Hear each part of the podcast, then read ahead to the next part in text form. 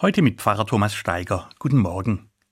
Ist Kyrill der Erste, der Patriarch von Moskau, Christ? Die Frage klingt absurd. Schließlich ist er der oberste Vertreter der orthodoxen Kirche in Russland. Aber seit Kyrill den Angriffskrieg seines Landes auf die Ukraine für rechtmäßig erklärt hat, zweifle ich daran. Um zu verstehen, weshalb das russische Kirchenoberhaupt so denkt, ist es hilfreich, seine theologische Argumentation zu kennen. Er verspricht zum Beispiel den russischen Soldaten, dass ihnen alle Sünden vergeben sind, wenn sie im Kampf fallen. Und er vergleicht dabei ihren Tod damit, wie sich Jesus am Kreuz für die Welt geopfert hat. Was für ein Hohn.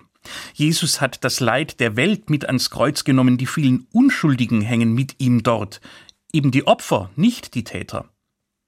Den Krieg, den sein Land gegen die Ukraine angefangen hat, bezeichnet Kyrill als Kampf des Guten mit dem Bösen und drückt damit indirekt aus, dass es Gottes Wille sei, so zu handeln. Ich kann dazu nur sagen, das widerspricht allem, was ich gelernt habe, wie man mit Gott argumentieren darf und wie gerade nicht. Für Kyrill ist offenbar alles klar. Er hat die Welt eingeteilt in Gut und Böse. Er weiß genau, auf wessen Seite Gott steht. Und genau das ist fatal, denn auf Jesus kann er sich dabei nie und nimmer berufen.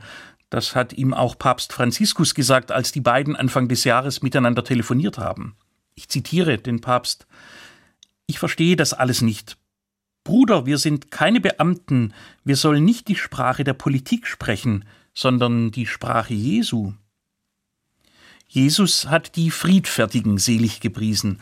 Immer wieder hat er gesagt, wie grundsätzlich falsch es ist, Gewalt anzuwenden, weil dadurch ein tödlicher Kreislauf entsteht. Wer das Schwert nimmt, der wird durchs Schwert umkommen. Jesus sagt das, als er gefangen genommen wird. So beginnt sein Weg ans Kreuz. Sein Jünger Petrus soll ihn nicht mal verteidigen, weil Jesus weiß, wohin das führt. So streng kann man das sehen, wenn man Christ sein will, dass es nicht einmal erlaubt ist, sich zu wehren, wenn man angegriffen wird. So weit würde ich nicht gehen, das den Menschen in der Ukraine zu empfehlen. Gewaltlos Widerstand zu leisten ist ungeheuer schwer, auch wenn es wohl am meisten dem entspricht, wie Jesus gedacht und gehandelt hat.